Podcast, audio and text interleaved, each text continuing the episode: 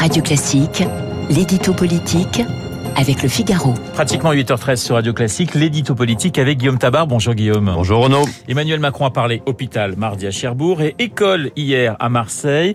Était-ce des déplacements de, de président ou de candidat bah, J'imagine que vous devinez ma réponse. Ah oui, Les deux à la fois. Euh, par ses déplacements, euh, il entre enfin euh, dans l'exercice de son mandat.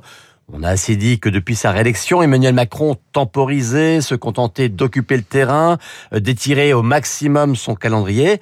Eh bien, il commence à entrer dans le vif du sujet. L'hôpital et l'école, c'était les deux priorités de sa campagne. Eh bien, en lançant une mission sur les urgences et en annonçant la généralisation de l'expérience marseillaise d'autonomie des établissements, il passe au concret. Enfin, un timide embryon de concret. Et c'est ce qui fait dire qu'Emmanuel Macron est bien toujours en campagne. Son but premier reste d'obtenir une majorité à l'Assemblée nationale. Pour l'instant, elle lui est promise, mais ne lui est pas forcément garantie. C'est pour ça, par exemple, que toutes les décisions difficiles sont envoyées à plus tard. Je pense bien sûr à la question des retraites. Et que les annonces faites pour l'instant restent des têtes de chapitre, des perspectives plus que des décisions précises. Alors il s'exprime demain dans la presse régionale. Là encore, est-ce le, le, signe d'une implication croissante dans la campagne? Bah oui, hein, cette interview qui sera donc effectivement publiée demain dans, dans la PQR euh, est faite pour mobiliser l'électorat. Euh, ce sera sa seule intervention de campagne proprement dite.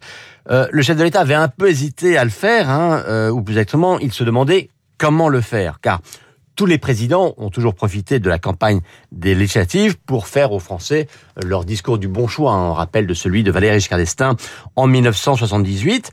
Euh, et tous ses successeurs, tous les successeurs de Giscard, eux ont trouvé le moyen de dire aux Français donnez-moi une majorité. On se souvient même que Nicolas Sarkozy avait carrément tenu un meeting, c'était au Havre, à la veille du premier tour des législatives. Emmanuel Macron a écarté cette solution, mais l'interview en presse écrite et même singulièrement l'interview en PQR, c'est un genre qu'il affectionne et donc c'est ce qu'il a retenu. Guillaume, cette exposition présidentielle trahit-elle une, une, crainte de la, de la majorité quant aux résultats des législatives? Ben, Je pense qu'elle trahit à tout le moins une perte d'assurance. Euh, toutes les enquêtes, et là je parle bien sûr sous le contrôle de votre invité Bernard Sananès, euh, donnent aux macronistes une majorité, mais d'abord une majorité bien plus faible qu'en 2017. Ensuite, avec une avance qui tente à se réduire. Et vous savez, c'est à la fois le charme et le risque du scrutin majoritaire, c'est que des faibles déplacements en voix peuvent produire de forts glissements en siège. Bon, cela dit, la vraie raison aussi de cette implication présidentielle, eh bien, c'est que euh, dans la majorité, la majorité sortante, c'est lui. Euh, il y a Macron mais il n'y a pas encore de macronisme autonome ou en tout cas identifié. Euh, donc euh, c'est plus qu'aucun autre de président. Eh bien Emmanuel Macron peut dire voter pour les miens, c'est d'abord et avant tout voter pour moi. L'édito politique